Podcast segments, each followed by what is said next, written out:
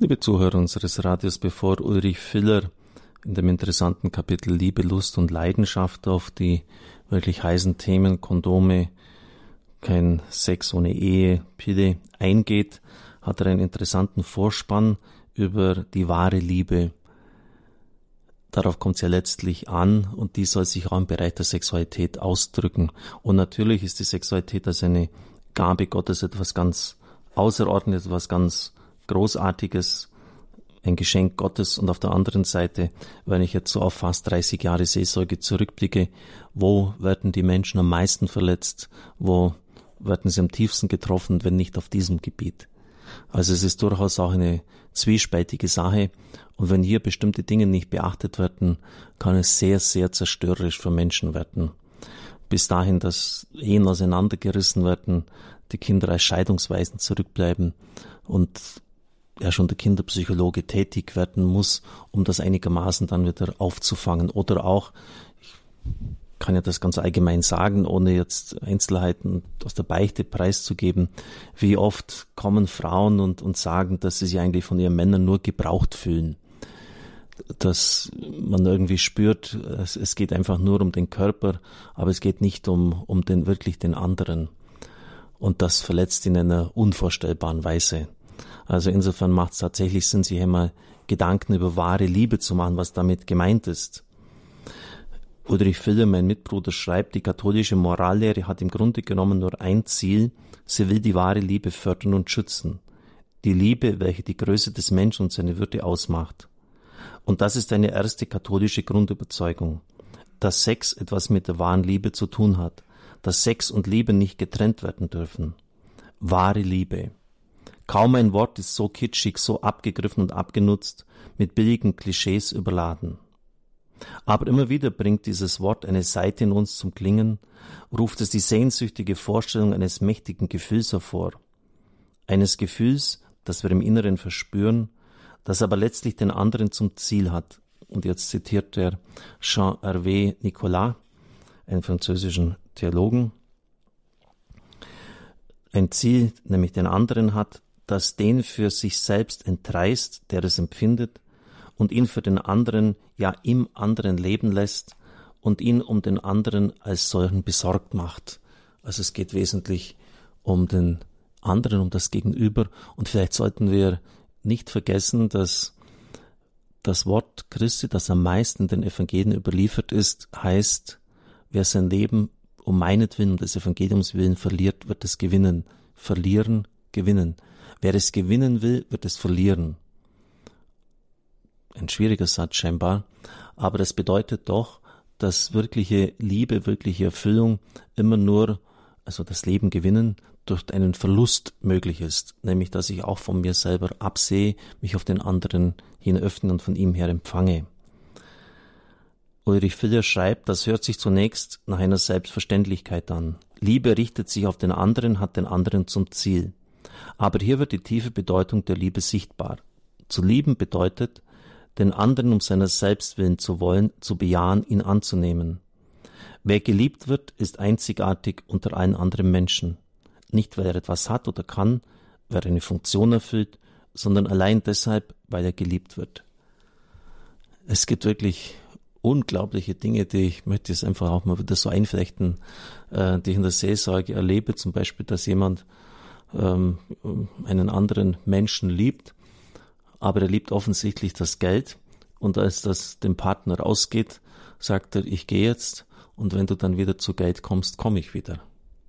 Also wirklich, das sind, das sind nicht irgendwelche äh, erfundenen Sachen, sondern die in der Wirklichkeit passieren. Das heißt, ich liebe den anderen nicht um seiner selbst willen, sondern ganz klar um des Geldes willen. Oder weil ich eine bestimmte gesellschaftliche Stellung damit erreichen kann. Also es, es sollte eigentlich selbstverständlich sein, dass ich ihn um seiner selbst willen liebe, ist es aber, äh, ich möchte fast sagen, in den seltensten Fällen. Liebe in diesem wahren, wirklichen Sinn schließt immer den Egoismus aus. Wer so liebt, will den anderen ausschließlich um seiner selbst willen, er will im anderen Erfüllung finden, nicht in sich selbst. Und schauen Sie, das ist sozusagen, in Anführungszeichen, der Trick bei der Liebe. Dass ich die Bedürfnisse des anderen kenne und welchen liebe, zu befriedigen trachte. Also ich denke sozusagen mit dem anderen. Die Indianer sagen, du musst einmal in den Mokassins des anderen gelaufen sein, um ihn zu verstehen. Also du musst irgendwie spüren, was ist ihm wichtig und das tue ich ihm. Und wenn das jetzt nicht eine Einbahnstraße ist, viele Ehen scheitern daran, dass äh, manche, gerade auch Männer, das nur als Paschatum verstehen, also sie wollen sich von der Frau bedienen lassen. Mittlerweile hat sich das oft sogar schon ins Gegenteil umgekehrt. Ähm, und, und, und wenn das so auf Gegenseitigkeit beruht ist, dann ist ein Stück Himmel auf Erden. Wenn jeder dem anderen gibt, was er braucht und das dem anderen schenkt, und darauf sind wir halt angewiesen, dann ist es ein Stück Himmel auf Erden. Wenn es allerdings nur einseitig ist, äh, dann, dann gibt der eine, der andere empfängt immer nur, gibt selber nichts, äh, dann haben sie den Frust und die Zerstörung vorprogrammiert. Es ist auf Gegenseitigkeit angelegt und immer vom anderen her empfangen. Und nochmals, dann ist es ein Stück Himmel auf Erden. Wer so liebt, will sich hingeben und herschenken und zwar rückhaltlos und endgültig. Und eine solche Liebe muss alles umfassen, den Leib und den Geist, die ganze Person, das ganze Leben. Der Mensch besteht nicht nur aus Geist, er hat auch einen Leib. Und so ist auch die Liebe nicht nur eine Sache des Geistes, sondern auch eine Sache des Leibes. Das Herz, das liebt, ist ein Herz aus Fleisch. Die Liebe ist auch eine starke, mächtige Leidenschaft. Wer hätte das noch nicht empfunden? In wie vielen Erzählungen, Romanen, Bühnenstücken, Liedern wird diese Leidenschaft besungen, empfunden, erlitten?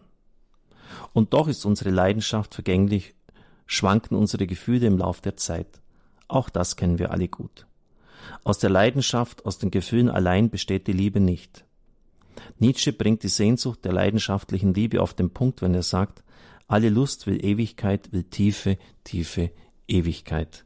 Aber schauen Sie genau, darauf werden ja oft die Ehen heute gebaut, auf, auf dieser Lust, auf der sexuellen Lust, auf der Erfahrung der Intimität.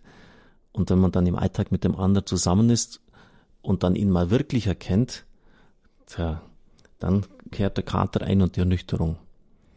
Und deshalb sagt ja auch die Kirche, dass man den Sex jetzt nicht so schnell machen sollte, die leibliche Vereinigung, weil das so explosiv ist, so emotional besetzt, dass man den anderen gar nicht mehr wahrnimmt. Man merkt gar nicht mehr, wem man letztlich, formuliere pointiert, geheiratet hat.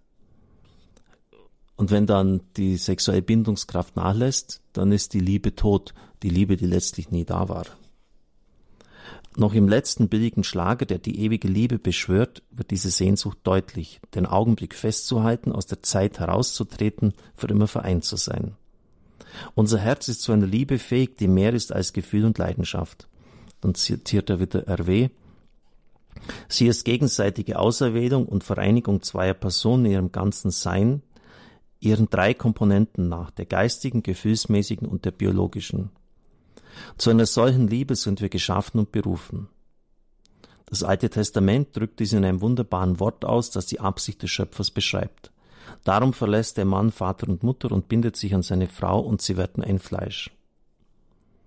Nach dem biblischen Verständnis sind im Menschen Leib und Geist nicht zwei nebeneinander existierende Größen, sondern bilden eine untrennbare Einheit.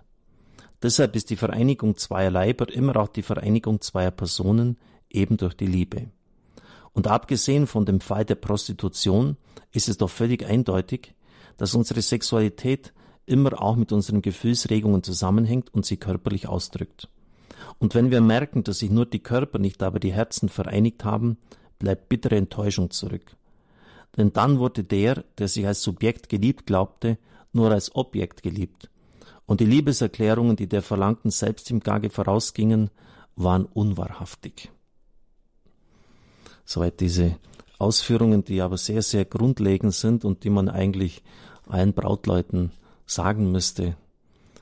Ich bin sicher, dass die Synode in dieser Hinsicht äh, uns weiterbringt und ich hoffe, dass der Brautleuteunterricht, der in Deutschland nicht einmal verpflichtend ist, also nur als eine Möglichkeit, dass der hoffentlich dann verpflichtend wird und nicht nur ein Abend, sondern wie in den USA oder Polen, um nur einige Beispiele zu nennen, mehrere Abend und über mehrere Monate sogar hinzieht.